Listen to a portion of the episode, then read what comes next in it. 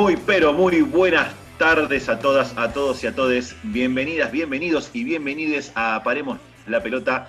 Estamos por FM 88.7 Radio La Tribu. Un gran saludo para todos, todas y todos los que nos están escuchando, allí en sus casas, en el auto, eh, quizás en el auriculares mientras están, mientras están caminando, o no sé dónde estén. Gracias por acompañarnos y estar como siempre. Se nos va marzo, se nos escurre entre las manos último fin de semana de marzo, un marzo bastante agitadito, bastante agitado. No voy a volver a repetir el tema del clima porque, bueno, ya saben todas nuestras posiciones, así que directamente quiero saludar a mi amiga, la señorita Rocío Badesi. ¿Cómo le va? Buenas tardes, Mica. Buenas tardes, compañeros. Un cálido abrazo a toda la audiencia que nos sigue domingo a domingo. Hoy tenemos un programa emotivo, hoy tenemos un programa muy político. Siempre suele ser político nuestro programa en algún punto, pero hoy más. La idea no es hacerlo bajonero, pero sí reflexivo, así que ojalá les guste y nos acompañen durante toda la hora. Y también quería aprovechar el espacio para contarles que estuve viendo una nueva miniserie que salió, que se llama Sky Rojo, está en Netflix, trabaja Lali Espósito, así que se las recomiendo, toca el tema de la prostitución, toca el tema de la trata, obviamente siempre hay puntos para mejorar, por supuesto que también tiene un poco de fantasía, que está bastante alejada de la cruda realidad, pero creo que lo importante es quedarnos con que toman este tema y lo ponen sobre la mesa y se charla y aparece una plataforma masiva como es Netflix. Así que son ocho capítulos bastante atrapantes. Véanlo y, después me, cuentan qué les parece. Muy bueno, bueno, va la recomendación para el fin de semana y para el resto de la semana entonces, ¿no? Sky Rojo, la serie está bastante publicitada, de todas formas me imagino que gran parte de, de nuestros oyentes ya, deben conocer, por lo, no sé si la trama, pero por lo menos deben saber que está en, Netflix.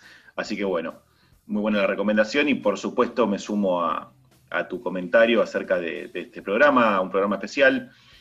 Eh, ya todos sabemos que, el 24 de marzo no es un día más en la historia de, nuestro país.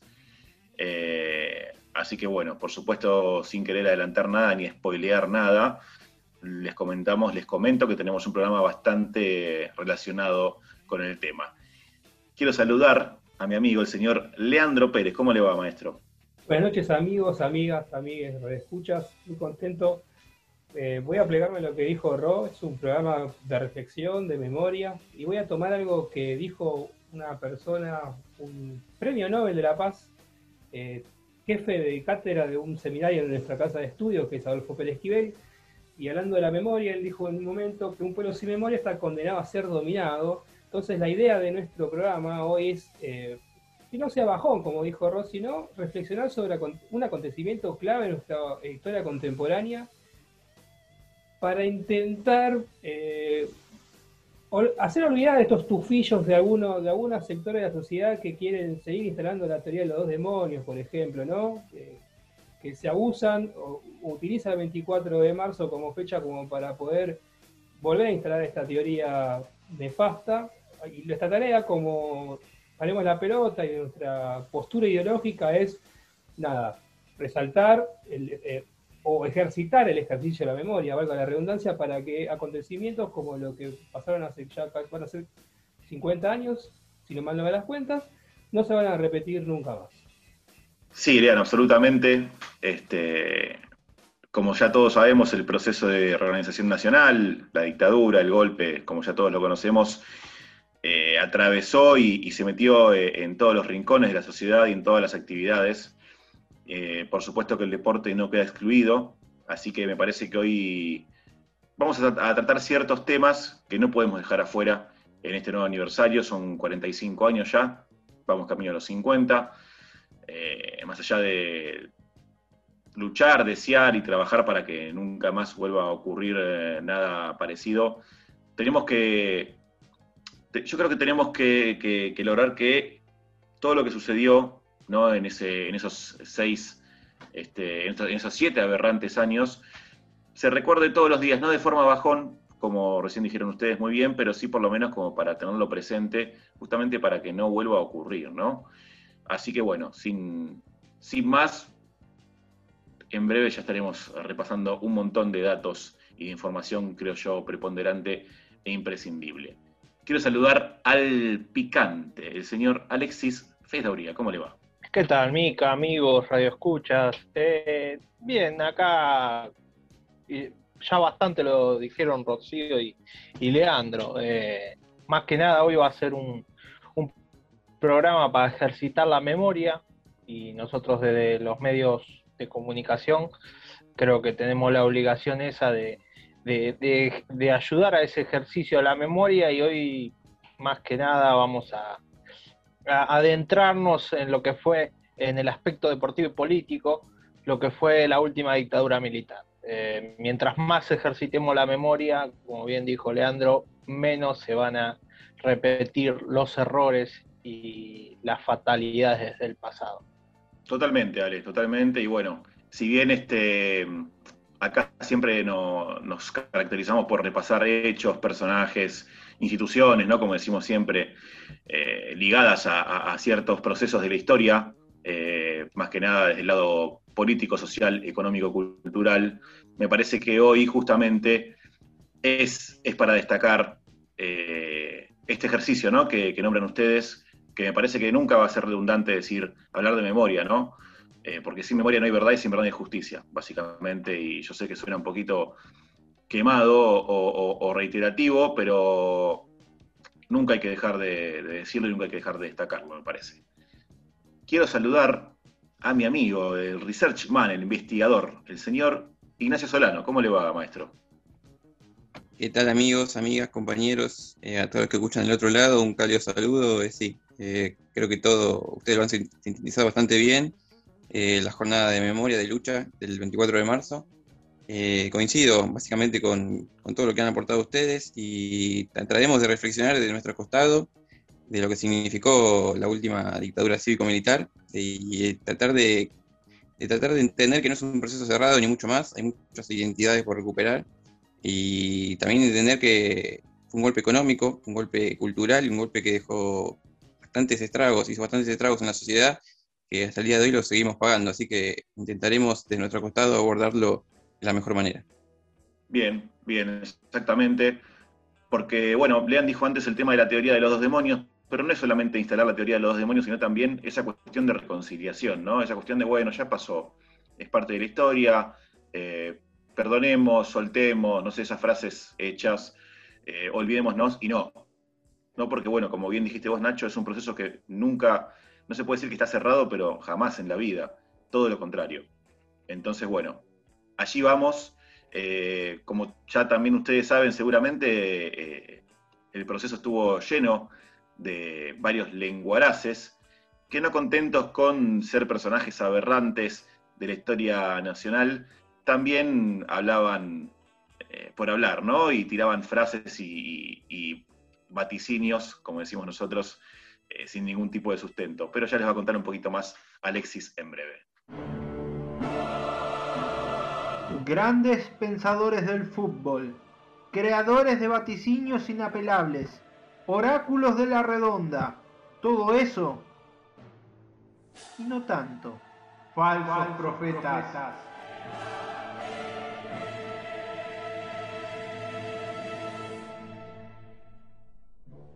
Bueno, vale, yo creo que hoy tenemos el falso profeta menos gracioso, puede ser, de, eh, todo este ciclo.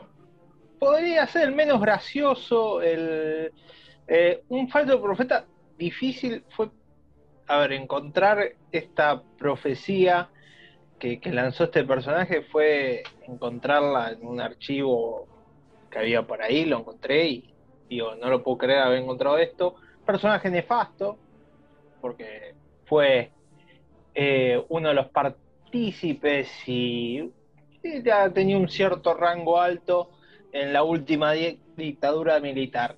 Estamos hablando del señor Carlos Alberto Lacoste, mm, estuve mal en decir señor, sino el represor Carlos Alberto Lacoste, fue un militar argentino, eh, fue era capitán de navío, participó en la Revolución Libertadora del 55, Em, en el año 78 lo nombraron eh, eh, presidente del ente autárquico del Mundial 78, fue el organizador, vamos a decirlo, fue el organizador del Mundial 78, eh, que sospechosamente fue elegido organizador después de que muriera sospechosamente el general de brigada Omar Actis, que nunca se sabe cómo, murió, cómo planearon su muerte y quién planeó su muerte. Muchos dicen que fue el mismo Lacoste que planificó esto. En el año 78 organizó el Mundial y después el mismo gobierno militar le recriminó que no haya em, eh, justificado todos los gastos que se hicieron en ese Mundial. Los mismos militares le recriminaron por qué gastó tanto para hacer el Mundial. Eh, fue también vamos a, seguir, fue también nombrado vicepresidente de la Conmebol por el señor Joao Belange. Así que eh, sigo diciendo, eh, para los que dicen que el fútbol y política no tiene nada que ver, bueno, Joao Belange, presidente de FIFA, lo nombró vicepresidente de la Conmebol. Pero vamos a la profecía que hoy tenemos. Corría el año 1982. Eh, al represor Lacoste le le preguntaban cómo veía la Argentina en el Mundial y cuáles eran los candidatos. Y esto decía. Eh, el equipo que más ha evolucionado en los últimos 12 meses es Brasil. El otro equipo puede ser Alemania. Eh, Inglaterra está bajando de nivel, Holanda ya definitivamente está a un nivel inferior al de hace tres años. Eh, Francia está bien y yo creo que por ahí termina la cosa. Y como dijo Tuzán, puede fallar.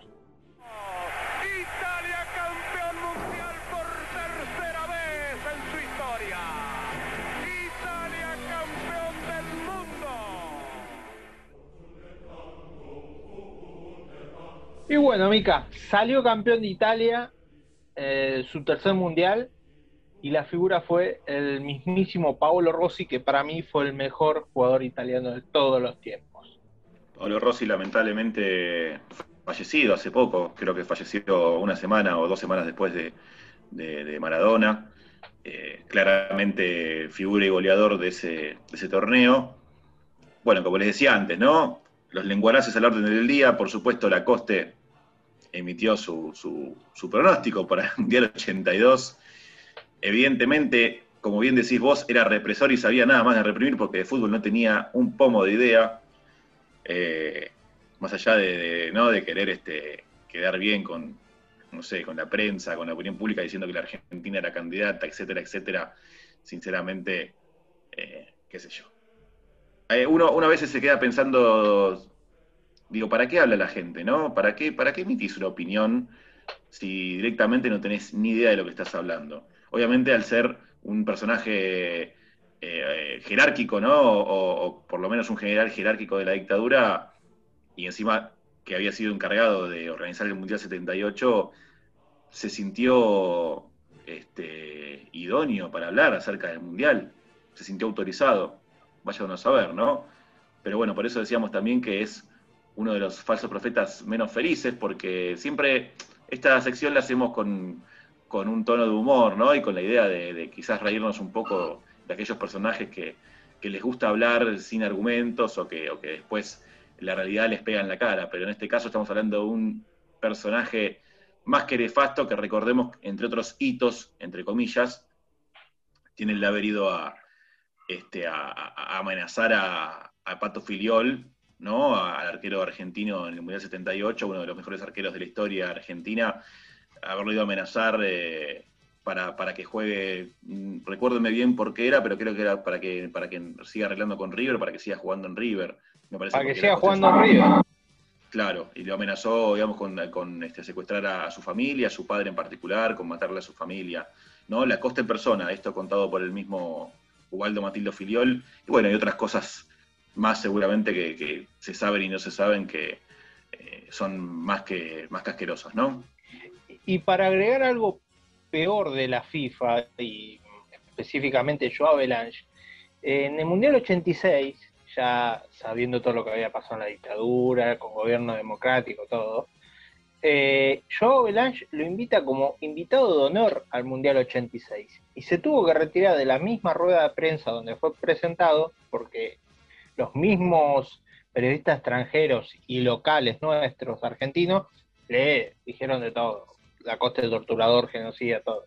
Pero miren el poder de la FIFA, que eh, sabiendo que el tipo perteneció a un gobierno de facto, eh, el cual fue genocida, que reprimió, que desapareció gente, eh, siguió imitando un personaje como Lacoste, que fue partícipe de ese gobierno. Eh, mire el poder de la FIFA y, lo, lo, nefasta que es también. Yo quería sumar una cosa, compañeros, compañeras, eh, algo justo a, colación de lo que, que Mika trajo al Pato Filol, que me pareció muy copado, porque lamentablemente eh, la generación campeona del 78 muchas veces no es tan reconocida como la del 86 y me, me, copó ver el otro día la movida que llevó adelante las madres y abuelas de Plaza de Mayo de plantar un árbol en memoria de los nietos y hijos desaparecidos. Y lo vi al Pato Filiol sumándose a esa movida y me, gustó, me gustó el gesto porque lamentablemente eh, es una generación no tan valorada y recordada, la, de ese mundial. Y si le queda alguna duda de que fútbol, fútbol y política van de la mano, no creo que no hay ejemplo más claro que la utilización del Mundial de fútbol, principalmente como herramienta para ocultar las vejaciones y violaciones que estaban ocurriendo en Argentina ya desde hace unos años, antes del 78. Yo quiero sumar algo con respecto a lo que viene diciendo Nacho, con respecto a la generación del 78. recordar que pese, o como se quiere decir, que hubo una especie de silencio de parte de algunos, o de gran parte del plantel que fue campeón del mundo, hubo un miembro de ese equipo que fue René Houseman, que fue el, único jugador que se negó a, darle la mano a la Junta Militar al momento de recibir la medalla de oro como campeón del mundo. Y con respecto a algo que, que decía sobre el rol de la Coste como organizador del Mundial, recordar que, bueno, la financiación que, requirió hacer un mundial de ese calibre en la República Argentina fue económicamente desastroso para nuestro país, hubo que endeudarse claramente, y lo paradójico de todo, y nosotros que somos comunicadores que también nos interpela un poco, es, eh, fue un, mundial que se transmitió en televisión a color al resto del mundo, salvo la República Argentina. O sea, nosotros nos endeudamos para que el resto del mundo pueda ver un mundial de calidad y nosotros, o los, les argentinos en ese momento, pese a, estar experimentando una época de terror, eh, tuvieron que verlo en blanco y negro Mientras a 15 cuadras de la cancha arriba, por ejemplo, estaban masacrando una generación de, estudiantes y trabajadores. Sí, absolutamente, Lean. Eh, para más detalles, el Mundial le costó a la Argentina 500 millones de dólares. Recordemos que en la dictadura la deuda externa se sextuplicó, eh, además de que se, hicieron públicas varias deudas de empresas privadas. Eh, pero bueno, gran parte de esa sextuplicación se debió justamente a los 500 millones de dólares que le costó el Mundial a la Argentina y que, no sé si paradójicamente o consecuentemente, ¿no? Con lo que fue todo ese proceso, bien, como bien decís vos, eh, fue para que el Mundial se vea en perfectas condiciones en el resto del mundo, no así acá. ¿no? Acá recordemos que hay gente que, qué sé yo, vendió cosas que no tenía como para poder ir a un partido, eh, o veía el Mundial en una tele de 14 pulgadas en blanco y negro como se podía.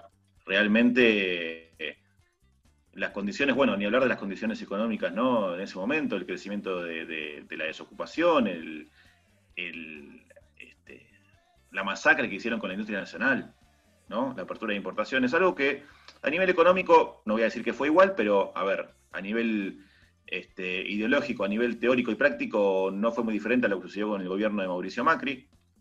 Eh, por lo menos hay varios puntos en común, lamentablemente. ¿no? Más que nada los que decía recién, el tema de, fomentar la industria nacional y fomentar la importación y el libre mercado. Después, obviamente, hay un montón de detalles que no me voy a poner a hablar y que tampoco tengo quizás el conocimiento técnico como para, como para abordarlos, pero bueno, básicamente fue eso lo que generó básicamente también, perdón por decir básicamente tantas veces, pero es algo que a veces se muestra, es una realidad que está muy, muy latente y, se ve a simple vista, digo, el, aumento de la pobreza y el aumento de, la desocupación, uno de, uno, de los, uno, de los principales flagelos eh, en ese periodo, ¿no? Y también me quedo con lo que dice Nacho respecto a, lo del pato filiol plantando un árbol, ¿no? En, en concordancia con, la campaña que iniciaron las madres y abuelas. Está buenísimo. Y también hay que destacar, no de un lado positivo, sino quizás de un lado negativo, que hay varios jugadores que se lavaron un poco las manos respecto a esa época. O que tienen como unos recuerdos un poco borrosos. No sé, recuerdo algunos comentarios de Ardiles, por ejemplo. Eh, digamos, no, no, no sé si relativizando el proceso, pero como diciendo, bueno, nosotros no teníamos idea de nada, eh, fue un mundial de fútbol. Entiendo que, quizás no tenía ni idea de mucho, pero también, digamos, hay que hacerse un poco cargo, ¿no?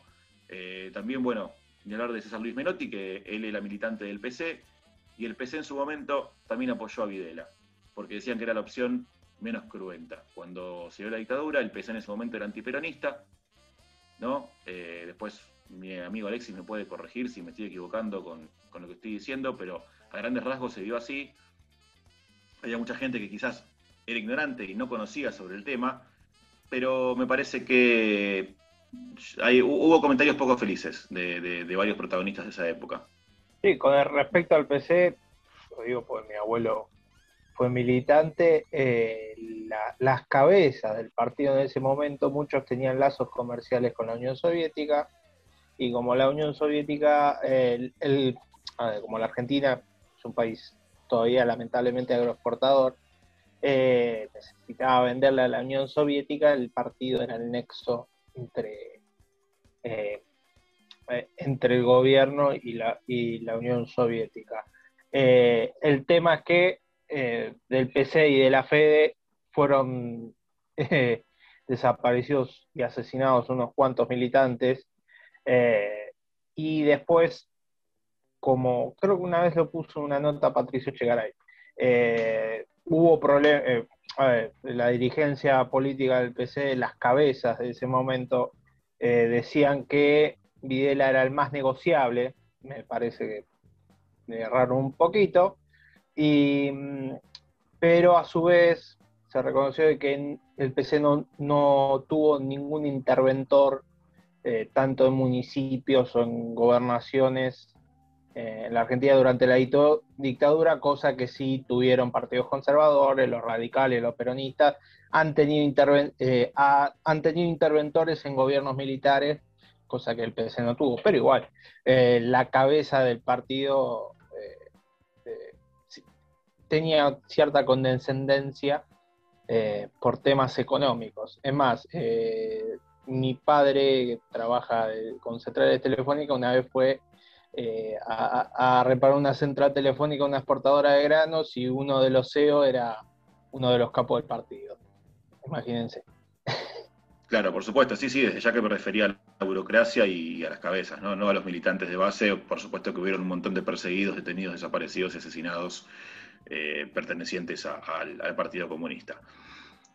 Básicamente, con esto que queremos decir, que, contrario a lo que dijeron algunos caídos del mapa, algunos monstruos, en este proceso sí hubo pocos vencedores y muchísimos vencidos.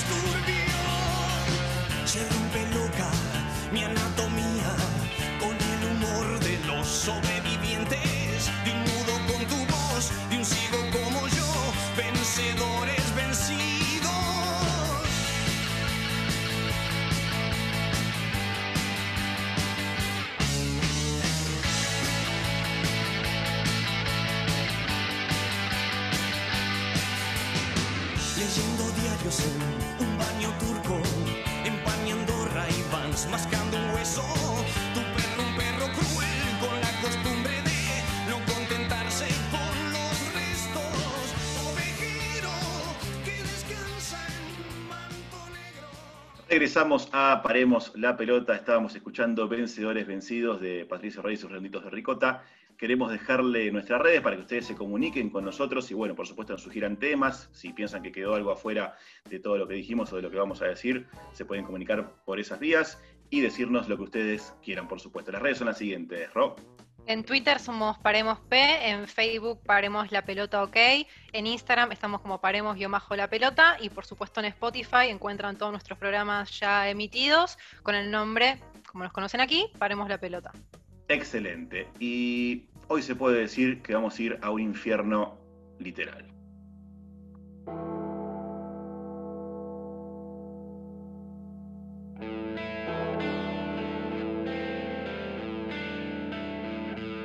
Señoras y señores, bienvenidas, bienvenidos y bienvenides a Paremos la Pelota. Sean ustedes muy bienvenidas, muy bienvenidos y muy bienvenides a FM 88.7 Radio de la Tribu. Sean muy bienvenidas, muy bienvenidos, muy bienvenides a Rebeldes con Causa.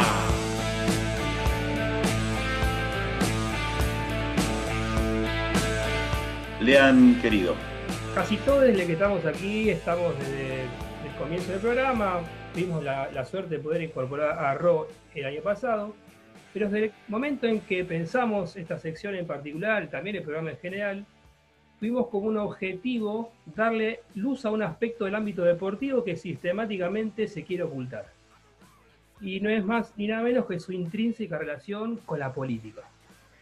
Por eso, y para escritar la memoria sobre una época que fue reinada por un fatídico gobierno que implementó a través de la persecución, el secuestro y el asesinato de miles de compañeros un verdadero reino del terror, le queremos contar la historia de aquellos deportistas que fueron desaparecidos por el proceso de reorganización nacional. La sección de hoy va dedicado para todos ellos y, lo, y la titulamos Les Invisibles. La dictadura cívico-militar instaurada en la Argentina el 24 de marzo del 76 fue el clímax de un proceso de lucha anticomunista que la dirigencia política de nuestro país había comenzado unos años antes. El derrocamiento del gobierno de María Estela Martínez de Perón y la llegada al poder de la Junta Militar trajo consecuencias que aún continuamos padeciendo. Por ejemplo, algo que estuvimos hablando hace un ratito en materia económica, fue el advenimiento de la valorización financiera y el olvido de la industrialización de la economía argentina. Además, en lo que sería el costado social y cultural, los trabajadores y estudiantes, en su gran mayoría, se convirtieron en el principal foco de un plan de secuestro y desapariciones de parte de las Fuerzas Armadas y de la policía. Bueno, amigues, amigos y amigas, esto fue una especie de adelanto, una, una puesta en contexto de la sección que vamos a tratar hoy. Si quieren saber qué hace de Les Invisibles, nuestros rebeldes con causa, después del corte les comentamos un poco más.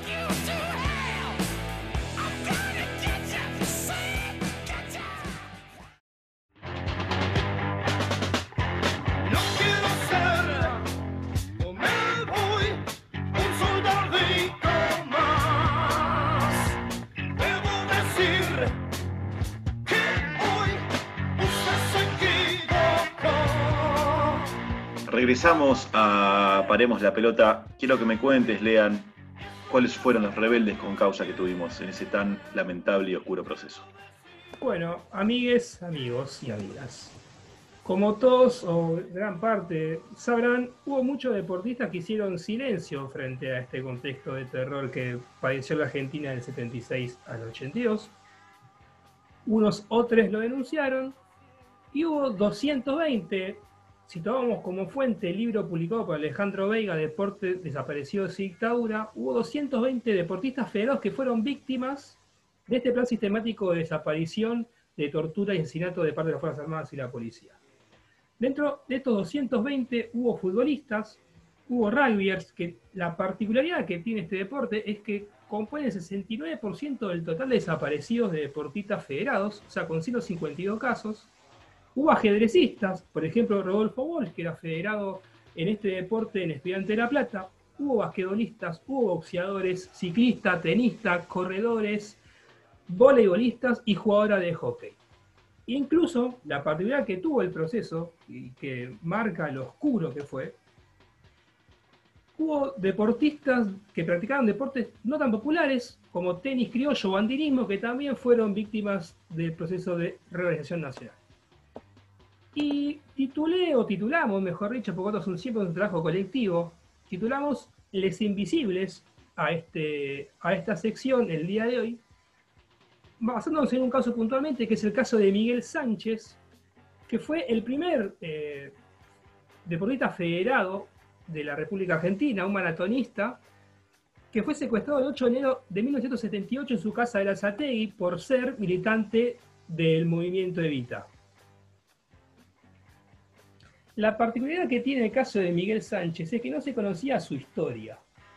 Por lo menos hasta 1928 no había ningún tipo de registro sobre la historia de Miguel Sánchez como deportista federado desaparecido. Y no fue un argentino eh, quien, digamos, manifestó y visibilizó su historia, sino que fue un periodista italiano que llamó Valerio Piccioni, que trabajaba en la Gaceta de los Sport, que viajó a Buenos Aires para hacer una investigación sobre la historia de Miguel Sánchez y que tuvo como desenlace la publicación del libro La Corsa de Miguel, que significa la carrera de Miguel.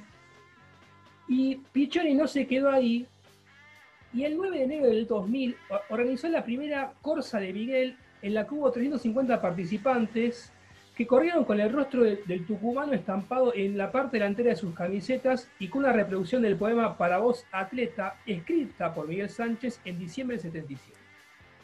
La particularidad que tiene esta carrera, hoy en día la carrera de Miguel, así se la conoce, se desarrolla en la ciudad de Buenos Aires los días 11 de marzo y se hace también en San Miguel Tucumán, de donde era, eh, en realidad en Bellavista, que es la ciudad natal de Miguel Sánchez, y en San Miguel de Tucumán. Y el número 220 desaparecidos deportistas federados es eso, un número. Pero también explica, como síntesis totalizadora, por qué desaparecieron o fueron masacrados tantos deportistas en la larga noche de esos siete años que empezó en 1976 no se dio a que jugaran en una cancha de rugby o de fútbol. Tampoco a que corrían sobre una pista de atletismo para superar una marca o que movían un alfil sobre el tablero de ajedrez. Los genocidas se los llevaron, quisieron arrebatarles su identidad y trataron de no dejar señales de sus vidas porque eran militantes políticos en su inmensa mayoría. Nuestra tarea desde Paremos la Pelota es recordarles a todos, a todos ellos, a su historia y a su compromiso para que esos días oscuros de los 70 no se repitan nunca más.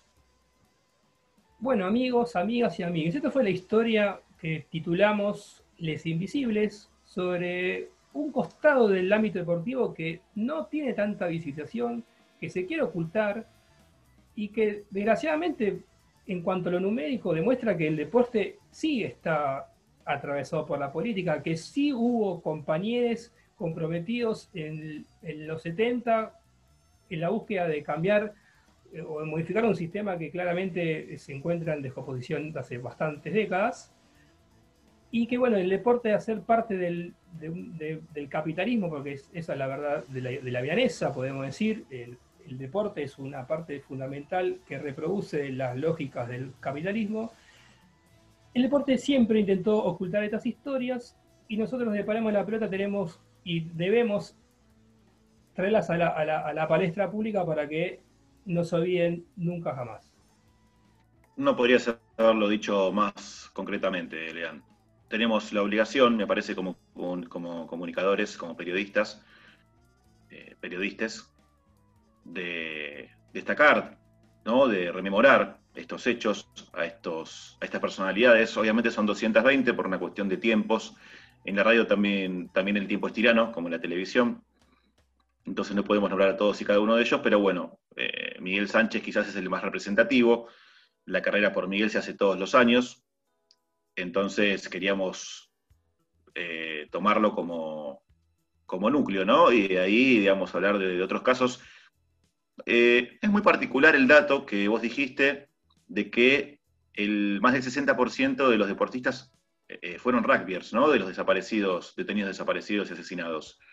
Digo, esto rompe un poco, me parece, con ese preconcepto de que todo el mundo del rugby es elitista, es aristocrático, es xenófobo, eh, es clasista, ¿no? Digamos, este, obviamente si bien sabemos que los clubes de primera hay una, esencia de, todo esto que acabo de decir y, los hechos, a los hechos nos remitimos, también Vale recordar que hubo muchísimos rugbyers militantes, muchísimos. De hecho, bueno, periodistas de hoy en día como, como Eduardo Anguita, se me viene a la cabeza, eh, mismo y unos cuantos más, eh, han sido rugbyers en su juventud. practicaban este deporte y tenían un montón de compañeros militantes de, las diferentes eh, organizaciones peronistas y de izquierda, que bueno, como ya hemos visto, han sido víctimas de, eh, de, esta, de este proceso eh, terrible que hemos sufrido todos los argentines. Entonces está buenísimo también este tipo de datos como para no solamente recordar y rememorar a los desaparecidos del deporte, sino también romper un par de, mitos y de preconceptos. Me parece que eso también es, es clave, ¿no? Sí, Ro. Sí, quiero retomar lo que dijiste vos, Mica, y lo que dijo Lean sobre los deportistas más elitistas de los deportes que, que practican las clases sociales más pudientes, porque me interpela de alguna forma. Yo soy fanática del tenis, el tenis sabemos que es un deporte que todavía no llega a todos, y, en esta sección, que la llamamos Les Invisibles, busqué a, un tenista que fue desaparecido en la dictadura, en la última dictadura cívico-militar, que se llama Daniel Marcelo Shapira, y quería contar brevemente su historia, porque obvio que acá el, el tiempo es acotado. Quería decirles que él nació el 18 de octubre de 1950, le decían el Tano, estuvo tres veces entre los 10 mejores del ranking nacional, fue profesor de tenis, fue estudiante de Derecho y durante sus años en la Universidad de Buenos Aires también fue militante de la Juventud Universitaria Peronista. Todo esto lo realizó como persona hasta el 7 de abril de 1977. Ese fue el día en que el grupo de tareas, uno de los tantos, lo secuestró en la intersección de las calles San Juan y Boedo cuando estaba viajando en colectivo por su condición de militante, fue siempre perseguido durante la dictadura y dada la gravedad de la situación, la familia le recomendó exiliarse del país, pero bueno, Yapira eh, no quiso hacerlo. Menos de un año más tarde eh, fue secuestrado y desaparecido. Ocho meses después de su secuestro nació su hijo, Daniel Shapira, producto de una relación con su pareja Andrea Yankilevich, que también fue desaparecido un año después, en julio de 1978, y el Tano jamás supo que su esposa estaba embarazada y aquel nene, que hoy es un adulto, fue restituido y se reencontró con, su abuela materna. Quería agregar yo un, caso que pasó en el fútbol y por suerte eh, pudo volver a, a reencontrarse con su familia y escaparse del cautiverio, el caso de Claudio Tamburrini, el ex arquero de Almagro, que era estudiante de filosofía, que él estuvo en la mansión Seré, en la famosa mansión Seré, donde era un centro clandestino, eh, y bueno, él se pudo escapar junto a otro, Guillermo Fernández, que era un actor del momento, eh, se pudieron escapar y, bueno, eh, pudo contar su historia, que después su historia fue contada en una película, se llama Crónica de una fuga, del 2006, que participaron Rodrigo La Serna y Pablo Charri, muy buena película y cuentan el, todo lo que vivió él y también el contexto de, todo, de, ese, de, ese, tiempo, ¿no? de, la dictadura. Eh, eh, lo doy como ejemplo de, uno de los tantos deportistas que fueron eh, víctimas de esta dictadura. Yo quiero sumar también el caso de Ernesto David Rojas, que era un muy izquierdo de Gimnasia y Grima de Jujuy, que fue fusilado por la Concentración Nacional Universitaria, que era un grupo paraestatal de extrema derecha, que lo fusiló el 18 de marzo del 76. Eh, lo asesinan en La Plata, él había viajado desde San Salvador junto a dos hermanos y amigos que sí militaban, y pese a no militar orgánicamente eh, en la universidad, fue acribillado igual a balazos tres días antes de cumplir los 30. La particularidad que tiene el caso de Ernesto David Rojas era que había viajado desde San Salvador de Jujuy para operarse una rodilla con el médico independiente Miguel, Fernández Schnur. Eh, también demuestra la, brutalidad y el salvajismo de estos grupos paraestatales de derecha que tuvieron libertad de acción durante los 70 y que bueno, se llevaron eh, desgraciadamente la vida de Ernesto David Rojas, una persona que no tenía nada que ver con la militancia orgánica, que también demuestra el nivel de, planificación de terror que había de, las, organizaciones oficiales militares y para, paramilitares de, extrema derecha de la República Argentina en aquellos años. Yo voy a sumar un caso más. En este caso, para la redundancia, es al revés. No estamos hablando de un rebelde con causa ni de un deportista que haya sido militante, ni que haya sido secuestrado, ni haya escapado, sino de un cómplice. Y hablo nada más ni nada menos de Edgardo del Gato Andrada, un reconocidísimo arquero, ex arquero de Rosario Central. Falleció hace dos años, en el 2019, con 80 años, impune. Nunca fue procesado, pero en el 2008, debido a la denuncia de un, ex militante llamado Constanzo, eh, salió a la luz de que Andrada, después de retirarse del fútbol, o sea, se retira, Andrada se retira más o menos a fines de los 70, eh, mediados de los 70, mejor dicho, y después empezó a formar parte como el agente S del grupo de tareas de Rosario. Y allí participó de, varias redadas, incluso de asesinatos. Entonces, lamentablemente, también tenemos que hablar de, cómplices, ¿no? Y no solamente de cómplices mediante el silencio, sino también de cómplices mediante la acción. Viste que vieron que, uno dice por acción u omisión. Bueno, en este caso hablamos de acción, no de omisión. Eh, es recordado porque cuando atajaba en el Vasco da Gama, Pelé hizo el gol, el famoso gol 1000 con el Santos de Brasil. Entonces en la historia del fútbol se lo reconoce, bueno, como un famoso arquero y aparte también como el arquero al cual Edson Arantes de nacimiento que hizo el gol 1000. Bueno, no es nada más eso. También fue un asesino y un represor. El de Gato Andrada, así que bueno, yo creo que, como decíamos antes, tenemos la obligación y el deber de contar esta historia, ¿no? Y de recordar quién fue ese nefasto ser que además se dedicó a jugar este, al fútbol. Así que bueno, voy a repetir una frase ya harto conocida, pero que nunca va a pasar de moda. Nunca más.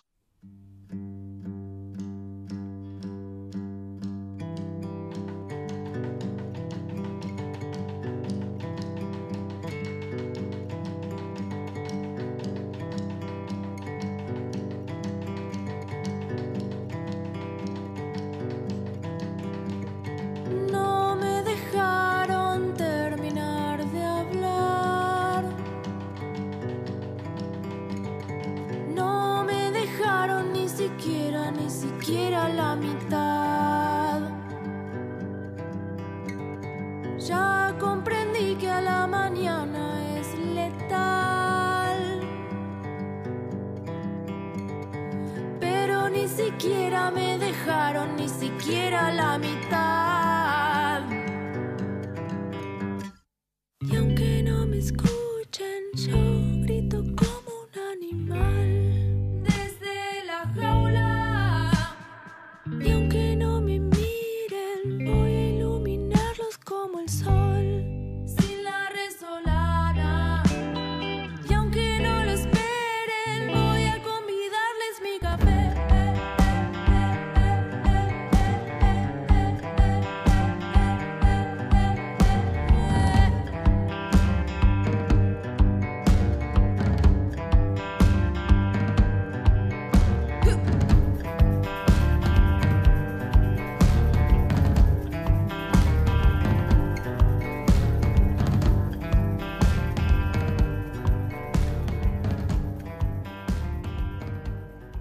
Llegamos al último bloque de este programa especial de Paremos la Pelota. Estábamos escuchando la dulce voz de Lucy Patané cantando Ustedes. Queremos dejarle nuevamente nuestras redes para que ustedes justamente nos puedan escribir y se puedan comunicar con nosotros. Nachito. Eh, se pueden comunicar con nosotros, nos pueden escribir, y hacer sugerencias en Paremos P, somos en Twitter, Paremos y un bajo la pelota en Instagram, Paremos la pelota en Facebook y también pueden escuchar todas las emisiones anteriores en Spotify. Nos buscan en nuestro podcast con el nombre del programa, Paremos la Pelota. Muy bien, parece que el juez de línea levantó la bandera y lo agarró en offside a Nacho, pero bueno, no pasa nada, no vamos a, dar detalles sobre esto. Quisiera que Rocío, por favor, me diga todas las novedades que hubieron esta semana.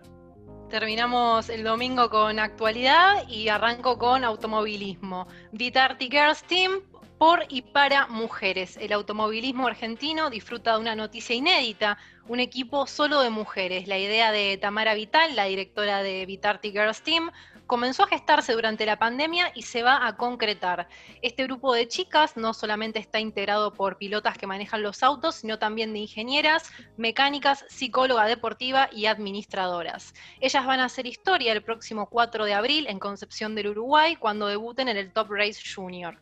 Las conductoras confirmadas después de pruebas en Paraná y La Plata durante enero y febrero son la rafaelina Rocío Migliore, la bonaerense Valentina Funes y la rosarina Agustina Matio. La encargada de la ingeniería es Estefanía Onofrio, quien trabajó en la escudería de FE del TC2000 en 2015, y en la parte de mecánica están Mili Ferrandis, Paula Salazar, Victoria Pascual y Agustina Carreira. Tamara, Vital es periodista especializada en automovilismo, fundadora y jefa del equipo Vitarti, quien también se ocupa del marketing y la publicidad. Vitarti Girls Team hace base en Campana, provincia de Buenos Aires, donde cuenta con el asesoramiento de la escudería JRT Racing, si bien todas tienen experiencia en el automovilismo zonal o son ingenieras mecánicas, necesitamos ir puliendo detalles de cara a la carrera para llegar bien preparadas, explicó Vital en diálogo con Telam. Paso a fútbol, una ex futbolista denunció a su entrenador por abuso sexual y contó la traumática experiencia que vivió. El fútbol estonio se convirtió en el foco de las miradas después que se diera a conocer el despido del entrenador brasileño Getulio Fredo del equipo NOM Caliú FC tras ser investigado por abuso sexual. El hombre de 66 años fue denunciado por una joven que lo tuvo como técnico en el 2007. Estaba ascendiendo en el fútbol, tenía grandes sueños y quería ser la próxima Marta, que es una jugadora popular, explicó Mia Beltrisna en una entrevista concedida al programa Noche de su país. Después de sus declaraciones, la Federación de Fútbol de Estonia y el club tomaron cartas en el asunto y decidieron desvincular a Fredo del deporte por un tiempo indefinido, sobre todo después de que el propio involucrado dijera que mantuvo una relación con ella. Dijo que si quería convertirme en la próxima Marta, él tenía la habilidad para hacer que eso sucediera. Tuve que prometer hacer lo que él decía, no se lo podía contar a nadie, relató hoy la escritora y coach. Del otro lado, el DT confesó en una entrevista que mantuvo una relación con una pequeña de 14 años, pero que todo fue consensuado. No sé nada de ninguna mía. Estaba en una relación con otra persona llamada Tina, remarcó el oriundo de Porto Alegre, sin saber que Mía Beltrisna era conocida como Tina Trusty, cuando jugaba tanto para la categoría femenina del NOM Caliu FC como para la selección nacional. Yo tenía 52 años en ese momento y ella 14. No lo obligué a hacer nada y nuestra relación terminó cuando cumplió 21 años, reconoció en diálogo con el sitio web Post Times. En Estonia, como en otro puñado de países europeos, existen disposiciones legales para el consentimiento sexual a partir de los 14 años de edad, por lo que la justicia no podría actuar con otra carátula que no sea la de abuso sexual sin tener en cuenta si el caso prescribió o no penalmente. Independientemente de cuánto duró se basó la relación, está claro que establecer relaciones estrechas con los niños a una edad temprana no es de ninguna manera aceptable. El club condena inequívocamente las formas de abuso infantil. Hacemos un llamado a todos para que noten y señalen que nuestros niños tienen un entorno seguro para entrenar, desarrollarse y crecer. Esto lo sentenció el presidente del club, Kuno Tenba. Y para cerrar, voy con hockey sobre hielo. Un árbitro fue expulsado de por vida por un polémico comentario durante un partido. Un micrófono de televisión captó cómo el juez Tim Peel, de 53 años, dijo que quería señalar la pena máxima contra los Nashville Predators durante el juego del martes pasado frente a los Detroit Red Wings. En el comienzo del segundo tiempo, Peel señaló un penal por una dudosa zancadilla del jugador de Nashville Victor Advilson a John Merrill de los Red Wings. Unos minutos después, un micrófono de la retransmisión captó a Peel diciendo, no fue gran cosa, pero quería dar un jodido penal contra el Nashville pronto. Y los Predators terminaron perdiendo el juego por 2 a 0. El miércoles 24 de marzo, la Liga Norteamericana de Hockey sobre Hielo, conocida como NHL, anunció que Peel, quien planeaba retirarse a final de temporada, no volverá a trabajar en partidos de la liga ni ahora ni en un futuro. Nada es más importante que garantizar la integridad de nuestro juego, dijo el vicepresidente de la NHL, Colin Campbell, en un comunicado. La conducta de Tim Peel está en directa contradicción con la adhesión al principio fundamental que desde la Liga Norteamericana se le exige a los árbitros los aficionados, los jugadores, los entrenadores y todos los asociados al hockey. Así que la carrera de Tim Peel terminó como menos se lo hubiera imaginado y esas fueron las novedades del domingo 28 de marzo. Bueno, voy a sumar un, datito más, un dato más de color para... No es de color, la, verdad que está buenísima la, la iniciativa de la selección masculina de Noruega, que en el inicio de las clasificatorias europeas denunció las condiciones laborales de miles de trabajadores migrantes en la preparación del Mundial de Qatar 2022. Los números son espantosos, ya que, según cifras oficiales, más de 6.500 trabajadores fallecieron debido a las inseguras y precarias condiciones laborales desde que la FIFA anunció que Qatar organizaría el Mundial en 2022. Pero también va un poquito de la mano ¿no? con esta relación que existe entre el fútbol y la política eh, y las condiciones laborales a las que están sometidos muchos los trabajadores del fútbol, no solo en Qatar, sino también en la, en la, la Argentina, precarización, flexibilización laboral, eh, carencia de cualquier tipo de derechos laborales, así que celebramos la iniciativa de la selección de Noruega, que es de las pocas que se animó a manifestarse en contra de las condiciones en las que muchos trabajadores están eh, construyendo los estadios del próximo Mundial masculino de fútbol. Te sumo, lean que el, pasado jueves eh, se sumó Alemania. Alemania también se sumó a la movida de Noruega y antes de jugar su partido por las eliminatorias también denunció esto que estás diciendo vos de la situación laboral de los trabajadores cataríes. Buenísimo, nada mejor que la visibilización mediante eh, el fútbol eh, más visto, ¿no? Estamos hablando de las eliminatorias europeas para el próximo Mundial. Recordemos como dato accesorio que los últimos cuatro campeones del mundo son europeos, no me quiero equivocar. ¿no? Tenemos el 2006 Italia, en el 2010 España, en el 2014 Alemania, en el 2018 Francia. Si hablamos de Europa, hablamos del continente más importante de los últimos mundiales, desde ya. Me quedé con el tema de Estonia. Yo la verdad que no lo puedo creer, sinceramente. Primero y principal, bueno, que haya leyes que contemplen relaciones consensuadas de, sexuales con chicas de 14 años mínimo, me parece aberrante, pero no me parece tan eh, sorprendente justamente porque, bueno, eh, en los países en algunos países, sobre todo en Europa del Este y, Medio Oriente, puede llegar a suceder. Ahora, que el técnico este tenga el tupé de decir, yo estoy en una relación consensuada y tenía 52 años y ella 14. Dale, hermano, me estás cargando. Yo no, no puedo creer la cararrotez de este pedófilo, porque es un pedófilo, o sea, no hay otra palabra para definirlo, es un pedófilo. ¿No? Y bueno, lamentablemente tenemos, la voy a llamar la denuncia nuestra de cada domingo, porque todos los domingos obviamente hay una noticia nueva, está buenísimo, digo, este, foguearlo y decirlo como para que la gente se entere, pero bueno, esperemos que en algún momento, no sé, empiece a mermar esto, ¿no? Porque ya sinceramente eh, es, es una locura. Simplemente quería hacer ese pequeño descargo. Vamos llegando hacia el final de este programa. Les agradecemos enormemente, como siempre, por seguirnos, por, bancarnos, por estar ahí. Eh, esperemos que la información y todo lo que le brindamos aquí desde este espacio les guste. Cualquier cosa ustedes ya saben dónde escribirnos para sugerirnos eh, modificaciones, cambios, eh, nuevas secciones, lo que a ustedes les guste. Por supuesto estamos abiertos a cualquier tipo de sugerencia. Mi nombre es Micael Rico, esto es Paremos la Pelota y yo creo que sobre todo cada 24 de marzo hay que parar bastante la pelota. Hay que parar, pensar, reflexionar, tener memoria sobre todo. Y dejar que siga rodando, como siempre. Pero por más que siga rodando no quiere decir que se olvide todo lo que pasó anteriormente. Así que bueno, como lo dije antes, memoria, verdad, justicia y que nunca más vuelva a suceder algo tan aberrante como lo que sucedió entre 1976 y 1983.